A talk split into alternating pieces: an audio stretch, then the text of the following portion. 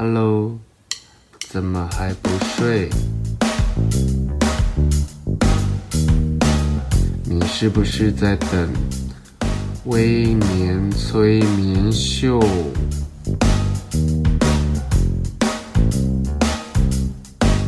在还没有睡之前，赶快去帮我按个订阅。紧接着，我们就要开始今天的节目。嗨，大家好！不管你是还没睡还是睡不着，然后都欢迎收听今天晚上的微年催眠秀。然后做完简单的开场，我要为就是微年催眠秀这个节目稍微的简单介绍一下。以后这个节目会出现在 Podcast 上面，所以大家不要再催我了。这时候是不是要刷一排爱心跟我说谢谢？我也终于想到开 Podcast 之后，这个节目会一直继续下去，然后也是很随机的跟大家聊天啊。因为我上次去两个礼拜，哎，一个礼去上个礼拜周末，我在我在那个台南的讲座上面，然后我遇到一个读者，然后读者就跟我讲说，他就是兴兴奋到发抖，我真的不夸张，他就是在发抖。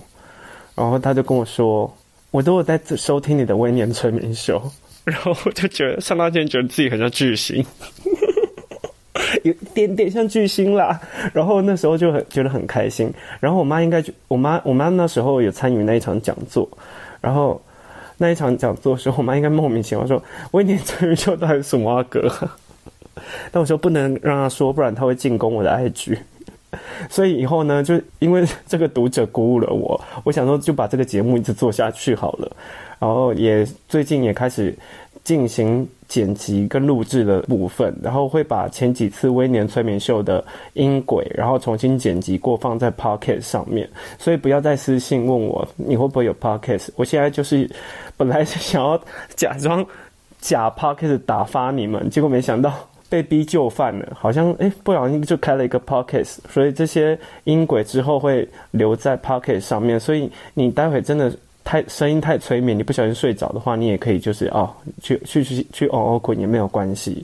然后我们今天想要跟大家聊的是我最近看的非常有感的两部国片，也不是最近，就是近期这这一个月。然后想要先聊聊《亲爱的房客》这部电影，因为我记得我上礼拜去。在台南的时候，就讲座结束的那个周末，留在台南，我自己一个人去看了《亲爱的房客》。然后我当时我又发了一个现实动态说。我我准备了很多张面纸，然后想要进去哭个够，因为很多我的同文层就散发出这部片很好哭，然后个人是喜欢在戏院里面默默流泪的那种比较偏抓马的观众，然后我就很喜欢这种很哭的文艺片，然后加上它的题材其实根本就大众我，所以我就对于《亲爱的房客》这部电影期待值非常非常非常的高。结果我看完电影之后，我就发了一个动态说。对不起，我找不到哭点在哪里。我不是说那难看哦，我是找不到这部电影到底哪里可以哭。然后我就说我是不是坏掉了？当下我赶快跟我的那些呃，刚刚我在进戏院之前私信跟我说很好哭，然后你要准备准备好了吗？很好看。还在那边给我大呛声嘞，然后我想，好啊，我这个人也是会抓到时间尽情宣泄，然后，然后在台下尽情，好，这段刚刚讲过了，就是我这个人会是喜欢在戏院里面偷偷的哭，然后最后那个灯亮起的时候，就是默默擦掉眼泪，然后戴着口罩轻轻离开那种很怅然的感觉，我很迷恋那种感觉。然后我看完的时候，我就是，诶，这部片需要哭的点是，然后。我于是，我跟就跟那些看过的朋友开始进行大讨论。我发现，亲爱的房客，它里面有太多应该要哭的点，其实都跟我现在的心境毫无关系。我先把我觉得这部片我没有哭的原因是什么，我先跟大家解释一下，因为。这部片大家都说超酷超酷，可是我其实我感受不到他应该要哭的点。但整部片看，我是觉得这部片是非常好看的一部，就是在刻画亲情跟尤其是同性伴侣之间的呃爱情的时候，我觉得这这些东西都捕捉的很细腻也很精彩。可是对我而言呢，我这是一个大家都知道我是一个单身非常非常久的人，然后对于固定伴侣这件事情，我我我其实是没有太特殊的感觉。但是如果对于呃像我我自己看婚姻的故事，我。是从头到尾就是嗯，小 S 冷漠脸，就是我我完全不会有那种很触动我，因为毕竟这是我我一温层之外的事情，然后这这也是跟我平行时空的事情。关于关于很用力的爱一个人这件事情，可能离我呃离我稍微有一点远了。然后或者是说跟一个人朝夕相处，然后培养出那种爱恨纠葛，这这件事情跟我跟跟单身者来讲，就是呃亲爱的房客这件事情，首先他是在讲谈谈论一个就是。固定伴侣，然后固定伴侣之后，可能诶，应该预告里面都有剪嘛，就是也不算暴雷，就是可能有一个人先走，然后另外一个人先帮忙抚养他的小孩，然后就会让我想到，就上一部也是类似这种，本来直男，然后后来爱上同性的，就是谁先爱上他？我觉得这部片我还反而比较哭，哭的点是因为他在前面那那些所谓的。情感拉扯两难这件事情比较能打动我，可是《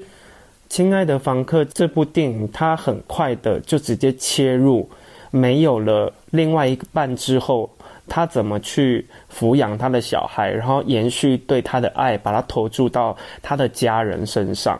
然后我，其实没有想要吐槽这部电影，只是我觉得这部电影可能对于有一些观众，特别是像我这种人。我会把它定义在一个所谓的很好哭或者是感人至极的电影，然后包括在有比较多观众，就也是我的朋友之间，像这位读者 Lino 说：“妈妈问我儿子和你在一起幸福吗？”的时候，我有哭诶。这段我觉得我承认我有鼻酸，但我觉得这一句话因为被剪成金句，然后放在太多的媒体里面，所以这句有点算是。把很精华的部分先爆雷，然后爆在预告，然后爆在任何我看得到的这出电影的宣传里面。所以我当时看到这出戏的时候，我对这句的呃这句出来的冲击感反而没有那么的强。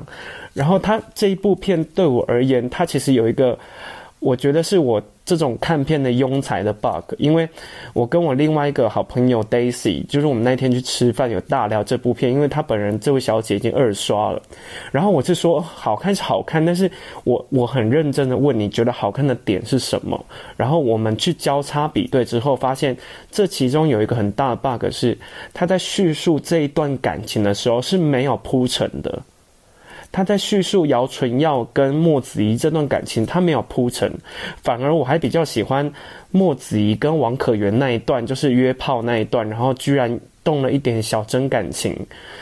这一段还反而比较打动我。可是，在这一段故事的主轴里面，他没有告诉我为什么姚春耀跟莫子怡会这么爱，然后我所能接收到的也不是像谁先爱上他一样，就是。那部片的两个男主角，他们有一些感情的铺陈，可能虽然也同样是一个回溯式的手法，去回想他以前两两个有多爱，可是他花了比较多时间去雕琢主要这条线，他的感情为什么而来？对我而言，这才是一个构成感动的关键，就是没头没尾，然后突然的飞出莫子怡非常非常的爱姚纯耀，可是。我这个凡夫俗子，我没有参与你们的爱情，我可能感受不到为什么你会想要连他的家人都爱，因为正常来说就是分手就是分手了嘛。可是故事的一开始一切。就是他在照顾他的小孩了，所以对我这种支持努顿的人来说，就这样的跳接的方式，我比较不能去理解，也不能被这一段爱情所感动到。我所接受到比较强烈的是莫子怡去爱这个小孩，然后可是好，这这也是一个点。我的朋友 Daisy 就跟我说：“没有，这就是留白。”然后说：“哦，这就是留白，就是聂永真那种留白吗？就是缩到只剩两个字‘爱情’，然后放在角落，然后全部都是白的，让我任凭我去想象吗？可是对 对我而言，我没有办法去想象他这个爱情的架构是什么。然后我因为一开始就是看到那个姚春耀的遗照嘛，然后很显然这个男主角其中有一个人已经死掉了，所以我就想到，哦，那他是一个悲剧。然后他用一个悲剧开头，我觉得也是蛮。”蛮不错，蛮有意思的手法。它不是像很多悲剧结尾爱情故事喜欢用浪漫或喜剧开头，呃，他们两个一开始很浪漫，然后最后很凄壮凄凉的结束。这部电影我觉得它的手法是特别的，可是对我而言，这个怕我可能第一个就 miss 掉了。所以很多人会说，哦，因为他真的很爱他，然后他们两个怎么样的，然后我就处于一个哈一个茫然。我是不是坏掉？是是不是看叛逆呀？然后是不是我这个铁石心肠没有办法去 catch 到这一 part 的爱？再来是他对小孩，然后我这个人虽然不是爱小孩的人，可是对于有小孩这件事情，我真的是感受不到。我身边很多哭的女生，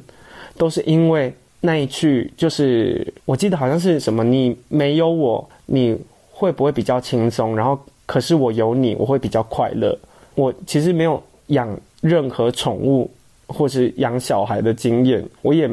我也感受不到。那种生活中有一个人，你需要去照顾他，然后虽然是很甜蜜，但是呃，算是很沉重，但是很甜蜜的负荷，我是感受不到那一怕的。所以这两部电影最主要的这两个可以感动人心的怕完全 get 不到诶。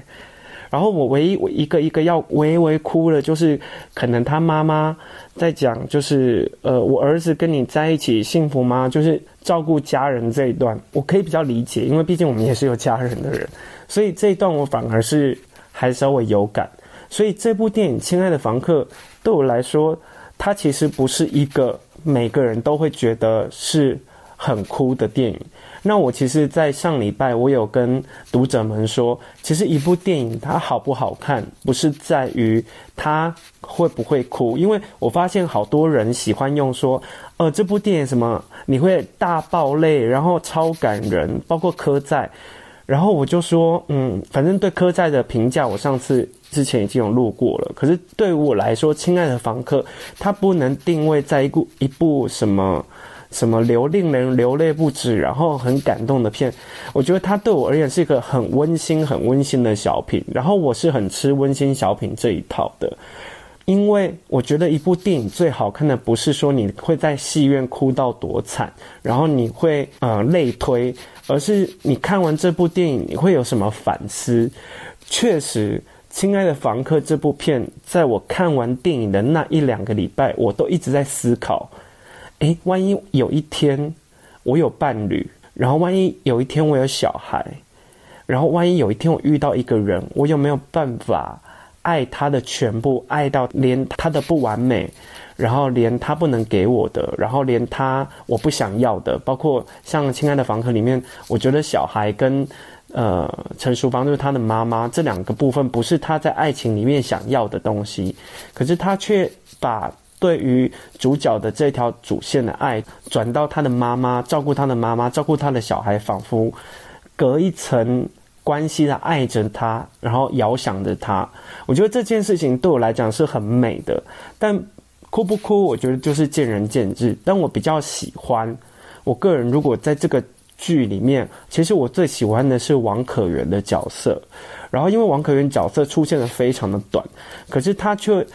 却在我们朋友之间看完电影的人讨论的时候，发现其实他这个角色短虽啊不是。怎么有点像开黄腔？这个角色出现的时间不长，不长，不长是一个比较委婉的说法。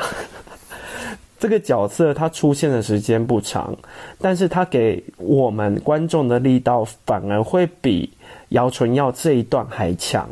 因为我觉得他比较像现在世俗。贴近我们真实的爱情的感觉，因为我相信有很多人都是交友软体上面可能约炮，然后约微微晕船这件事情，我有写在《绝交不可惜》这本书里面。约炮晕船这件事情是我们会有感的，包括我自己也会有感的。在那一段故事里面，他们在。一个最彷徨、最需要的时候，也不见得是生理的需要，而是而是心理上的需要。你可以很显然的看到，他们两个做完爱还会紧紧贴在一起。一般正常来说。约炮做完爱就巴不得赶快离开现场，或是把巴不得赶快这个人消失在你眼前，然后甚至想要，如果约到一个烂炮，会想要就是希望杀人，开玩笑的，就希望灭他的口，希望这件事情就是就此石沉大海，我们之后再也不要见面了。可是就在那短短短的互动里面，他们两个居然有了情愫，然后我觉得这件事情是很微妙的，因为我觉得在那个肉体的交缠里面，或者是在他们两个的互动当中，王可元他。他是这个角色是唯一一个去问莫子怡你还好吗？然后其实我听到你还好吗？这四一二三四，你还好吗？这四个字的时候，我其实会有点抽动，因为我觉得在莫子怡的那个心理状态，在我们每一个人被心爱的人，也不能说算遗弃，可能心爱的人离开他身边的时候，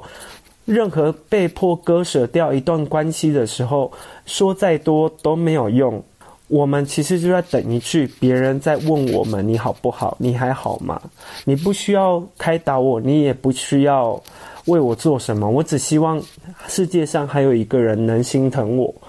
所以王可元在那短短的台词里面，让我觉得有点震撼的点就在这里。甚至事后他呃也不要爆雷爆太多，就是事后他们两个可能还有一些故事，小小的故事。甚至我们在看完电影之后的讨论，都会很好奇，像王可元这种角色，他是不是背后还有另外一些更动人，然后更触动人心的故事，才让他变成那一天那个样子？然后，因为王可元里面。饰演的是一名同志嘛，然后他可能之前因为已经坐坐过一次牢被抓，最后不得已的状况下，他才被牵扯进去莫子怡这段感情，然后出现的几率很短很短很短，所以我在那在这个角色的设计当中，我才感受到这个看起来很磅礴、很伟大的爱情故事里。好像离我有一点远，但是因为王可云的出现，我觉得这段故事会离我很近，因为我们的身边，包括连我自己，都曾经用这种方式来试图想要忘记上一段失败或者是被迫离开的关系跟感情，所以。我觉得这部《亲爱的房客》里面其实是用很多很多很多人的感情去堆叠出来的，包括两个人之间主线，就是莫子怡跟姚纯耀之间的主线的感情，然后还有两代的亲情，然后甚至世元界一个有点暧昧，不知道到底是不是真的坏人角色，但是他却爱着。他关心他的母亲，然后为了他的母亲而去追查一些真相，然后包括他对他的侄那个侄子吧，对他的侄子的关爱，让他不惜跟他的侄子监护人就是莫子怡呃对簿公堂，还有就是甚至连王可云这样的小小的约炮的角色都能撑起莫子怡这个主角剧烈又复杂的感情，所以我觉得这部片最好看最好看的点是。所有人都在成就莫子怡，像是压抑歇，已经歇斯底里，疯狂歇斯底里在心里，可是他要压抑住自己那种不能爆开的表情张力，所以我觉得很强很强点是莫子仪这个角色的情感，他的不是收放，是收的很厉害，他一直在收他的感情，一直在收，然后一直在用一些很日常的动作去告诉所有观众他有多爱姚纯耀，爱到他就算没有了自己，他也可以。所以这部片真的，我个人还没有看过所有的金马奖入围的男主角的片。如果单就我现在看下来这几部片，我是个人觉得莫子仪今年拿影帝的几率非常非常的高。就整体而言，这部片还是非常好看的。然后我特别推荐给有伴侣，然后或者你有小孩，你有在一段关系中可能。你的故事比较悲伤，你的男友是像然后纯耀这样离你而去。我身边确实有一些人是有这样的例子，所以他对于呃《亲爱的房客》这部片，我觉得最最有感的会是这群人。那如果你像我一样，是个人感情生活稍微云淡风轻一点，你可能用另外一个角度去看，你可以细腻的去看莫子怡。他收着收着表现的那种情感张力是非常非常过瘾的。然后里面其实我除了最喜欢王可的那一段，我觉得有一段很甜的是，他住在他的楼上嘛，因为他是亲爱的房客，他住在他的楼上，然后他在楼下生活，他们在楼上楼下有一些甜蜜的互动，或者是说。他跟他儿子在顶楼眺望着远方，因为他在远方的吉隆码头里面工作。像这种 很像三立的三立偶像剧会出现的桥段是个人非常中我的，所以我就我个人觉得我是比较偏支持努顿，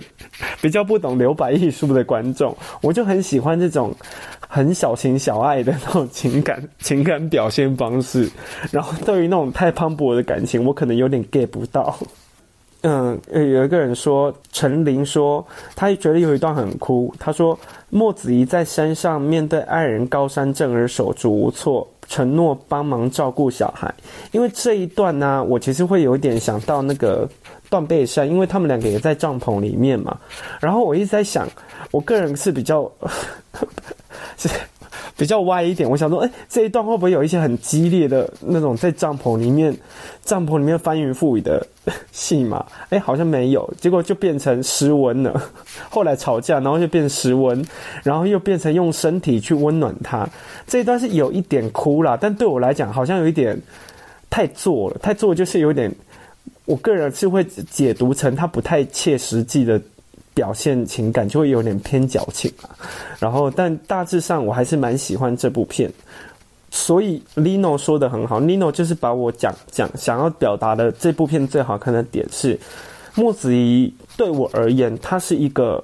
他他的爱太崇高了，他的爱太神圣了，导致我有点 get 不到，然后因为我个人是比较。比较世俗一点的人情世俗情情爱爱，就是我们红尘还没看破那种。他对我而言，他已经到另升华到另外一个境界了。可是他们，他却用很多别人的周遭人的感情去堆叠出主线的这个爱的神圣。我觉得个人觉得导演应该是郑有杰吧？对，应该是郑有杰。我蛮喜欢郑有杰的。然后导演郑有杰在做这一部分的。情感编排是非常非常强的，包括刚刚也有读者说他很喜欢一开始娓娓道来的感觉，所以我觉得这部片一定要去看，然后我也非常的推，然后至于哭不哭，真的见仁见智啦。好了，我们再聊聊《消失的情人节》，我那一天就是把四部最近看过的。扣掉可不可以？这部片就是我那天我漏掉这部片，因为它比较早，就把最近看过的《怪胎》、《刻在你心里的名字》，然后《消失的情人节》，然后还有《亲爱的房客》这四部片排在一起，然后不是要大家猜猜看吗？说哪部片我是有真的掉下眼泪？答案就是《消失的情人节》。我当时去看《消失的情人节》，我是跟我一个好朋友小美去看的。然后，因为她跟大佩是好朋友，就女主角大佩。然后我们抱着，因为其实我自己是陈玉勋导演的粉，因为陈玉勋导演之前导过那个《热带雨》，我心里觉得那是一部台味十足，然后超级幽默，但而且寓意深远的神片。那因为其实电影台也蛮常播那个文英阿姨变成那个。大蟒蛇出来，然后干掉那个路边路路过要观看的那个民众。其实我很喜欢陈玉勋导演他刻画小人物的情感的部分，然后我自己也很吃这种偏乡土的，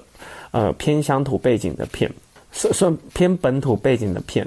然后，所以我就基于这样的立场，然后也很想要看《消失的情人节》。然后刚好我小妹，我的我的影友，他就说，那他要去看，因为那一天我就跟他约在我们家吃饭了。这个太细节了，你们不用知道。然后我们就说，那我们前一天就要去采买食材。哎，还是讲出来，我们前面前一天要去买菜，然后买菜之前，我们就先去看。有谁想要知道这么 detail？约呃，先约看《消失的情人节》，然后这部片我一直以为它是喜剧。没想到是喜中带悲，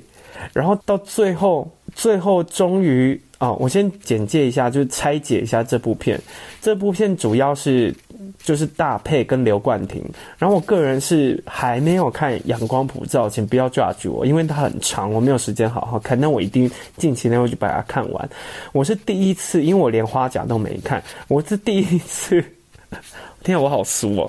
我是第一次很认真的看刘冠廷表演，然后我被他深深的打动。然后据闻刘冠廷今年哈应该是没有入围金马奖，但是他在里面饰演一个讲话跟思考会慢半拍的男生。你知道要顿一拍，然后再表现出来这件事情有多难吗？所以当下我看他的演技，我被他。就是立刻圈粉，然后立刻按赞，然后什么追踪，该追踪的都追踪了。我觉得哇，这个这个男生大有可为。然后在这一部片里面，主要是大霈他饰演一个平凡无奇的邮局小姐，然后刘冠廷是一个每一天都会来来跟他寄一封信的。路人民众，然后这两个人都是一个无聊到不行，然后默默到不行的小人物角色。我非常爱这种这种调调，因为我觉得这种好像近到会出现在我们生活中的人，其实是最能够感动我们的。确实，我在电影一开始就猜到，就是刘冠廷喜欢那个大配哦。对不起，我大大收回，刘冠廷有入围男主角。然后，好，对不起，我我记错了。然后这部电影就在。讲刘冠廷，他每天都会寄一封信，然后这个编排、这个铺陈已经很打动我了，因为我们都有莫名其妙暗恋过一个人的经验吧。然后甚至我小时候可能会喜欢某一个店员，然后很常去那一家店消费。甚至我之前聊过无印良品，就很常去无印良品，也不知道买什么，就随便买一个东西，只想要只想要碰到那个人，多跟他聊几句话，就觉得啊、好爽啊！今天我就跟他见到了。然后甚至长大以后。我就是年纪比较大之后，我还很常这种干这种暗恋别人，然后偷偷出现在他工作的地方。我其实我我不是变态，但我只是假装经过。讲完这些都觉得很尴尬，可能知道他在哪里上班，就很很刻意的每一天都会故意骑车。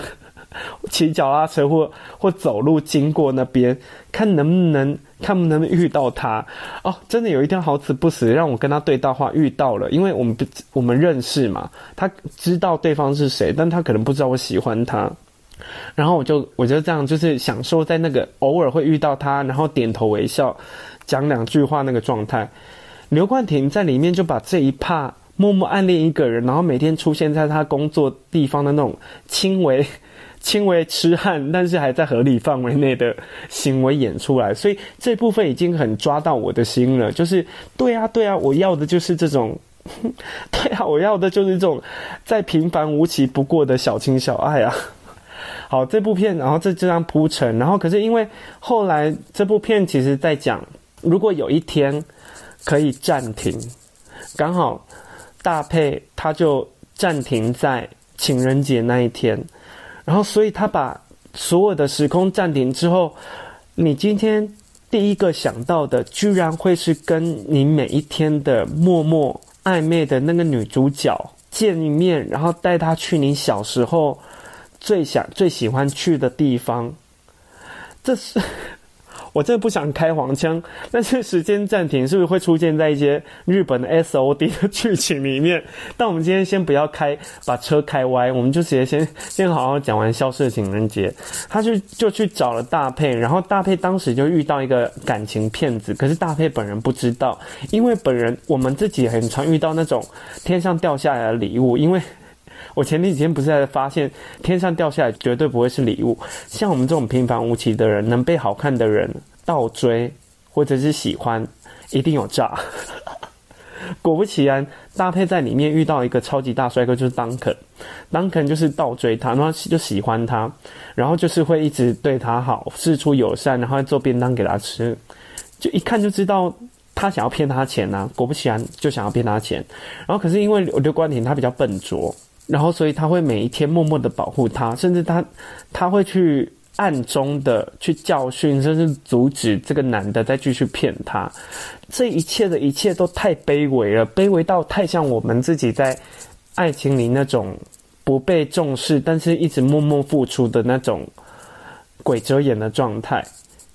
到后来，他在不小心暂停的那一天，他把。搭配带到他小时候生长的地方，因为我个人是在台南海边，就是北门区长大，然后我们北门区最有名的就是井仔角盐田，